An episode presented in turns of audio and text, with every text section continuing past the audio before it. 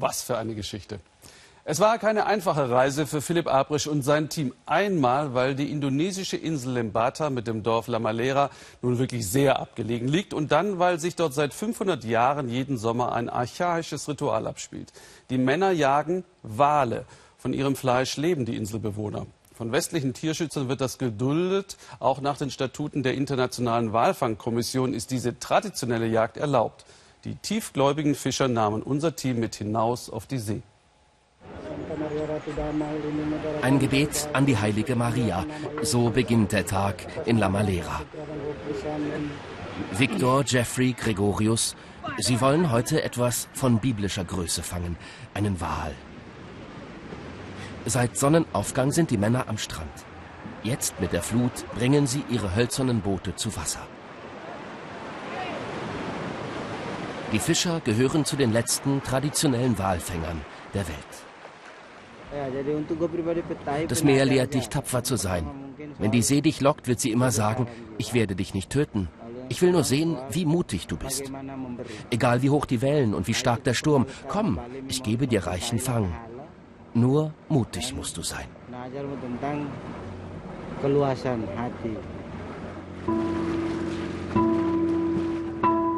Die Männer wollen eines der eindrucksvollsten Tiere des Meeres fangen, den Pottwal. Ein Abenteuer, das alles fordert. Ausdauer, Kraft und viel Geschick. Die Walfänger jagen nur mit einer Harpune, ein rostiger Haken, eine Stange aus Bambus. Nicht viel anders als bei Moby Dick.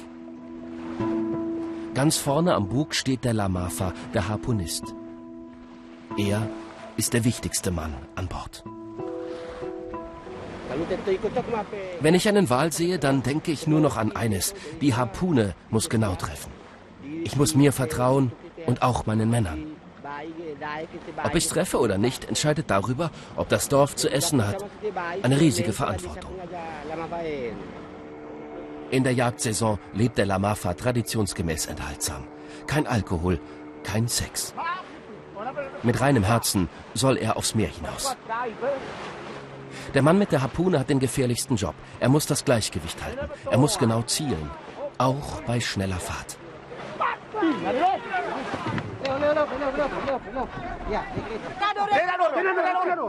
Der erste Fang des Tages. Ein ausgewachsener Manta hängt am Haken. Zwei Meter groß. Der alte Viktor spricht ein Gebet für das Tier. Seperti di dalam surga. Inilah kesalahan kami seperti kami atas nama Bapa, Putra dan Roh Kudus. Amin. Wir beten, weil wir Danke sagen für unser täglich Brot.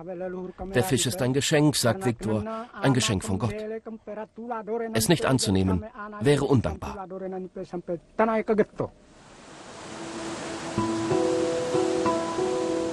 La Malera liegt an einer Art Autobahn für Wale. Gleich unterhalb der Bucht fällt der Meeresboden steil ab. Nur Ozean, dunkelblau und tief. Ein Ort wie gemacht für die riesigen Meerestiere. Alles hier dreht sich um den Wal. Schädel und Skelette schmücken die Dorfstraße. In der tropischen Sonne trocknet das Fleisch. Überall riecht es nach Wal. Knapp 2000 Menschen leben in La Malera. Der Walfang hat ein einzigartiges Miteinander geschaffen. Bargeld spielt keine Rolle. Die Währung hier ist ein fettes Stück vom Wal oder eine Flosse vom Manta. Der Preis dafür ist manchmal hoch. Überall im Dorf finden sich Männer ohne Arm, ohne Hand, ohne Bein. Johannes Sulaona hat sein ganzes Leben lang Wale gejagt, mit 13 das erste Mal. Jetzt sitzt er wie gefesselt auf seinem Bett. Dem 70-Jährigen fehlt ein Fuß. Wir haben lange überlegt, wie es zu dem Unfall kommen konnte, aber wir wissen es nicht.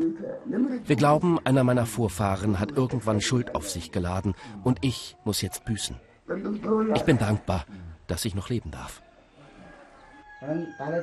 Alles hat einen Grund, glauben sie in La Malera.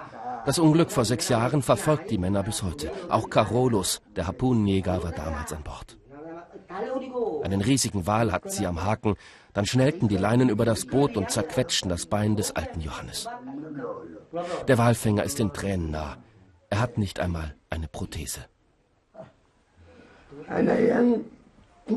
Böse auf den Wal bin ich nicht, aber mich ärgert, dass ich nicht mehr arbeiten kann. Ich kann meinem Dorf nicht mehr helfen, wie ein richtiger Mann.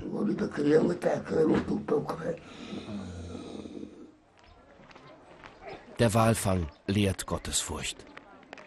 Sonntags darf niemand aufs Meer hinaus. Sie haben sich fein gemacht für die Kirche. Alle im Dorf der Walfänger sind fromme Katholiken.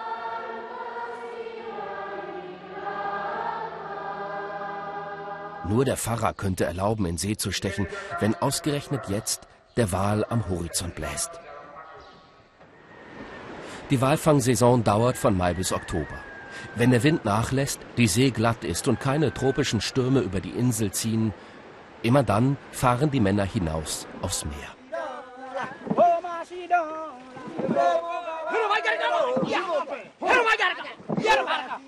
Seit mehr als 500 Jahren fangen sie in Lamalera Wale. Und nicht viel hat sich seitdem verändert. Auch das lange Warten gehört immer schon dazu. Die Sonne brennt, zermürbend vom Himmel, kein Schatten, kein Wind. Doch mit einem Mal ist alles anders. Die Männer haben einen Walhai gesichtet, fünf Meter lang. Fast so lang wie das Boot. Die Jagd kann Stunden dauern, manchmal Tage und Nächte. Mit bloßen Händen ziehen die Männer den riesigen Fisch ans Boot. Irgendwann springt einer der Männer ins Wasser und gibt dem Tier einen Stich ins Herz. Der Walhai verblutet. Die Jagd wirkt grausam, ein Albtraum für jeden, der Tiere mag. Als aufgeklärter Mensch trauere ich natürlich um den Wal. Als Fischer wiederum denke ich, was, wenn wir keinen Wal fangen? Dann haben wir nichts zu essen. Ich fühle beides, Mitleid und Freude.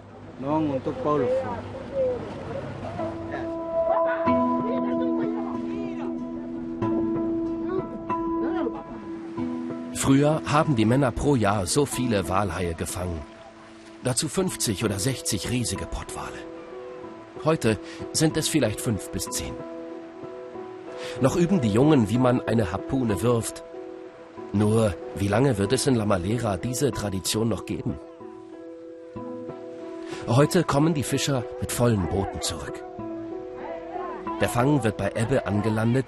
In ein paar Stunden bis zur Flut muss der Fisch zerteilt sein.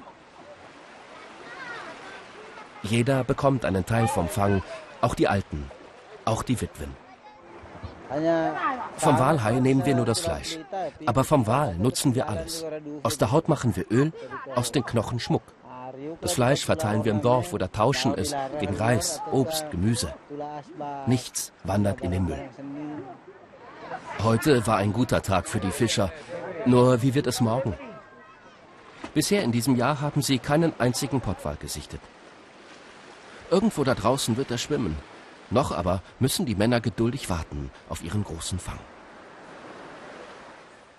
Warum indigene Völker Wale überhaupt jagen dürfen, das erzählt Philipp Abrisch auf weltspiegel.de. Dort finden Sie auch eine großartige Auswahl von ganz vielen Fotos von diesem Dreh.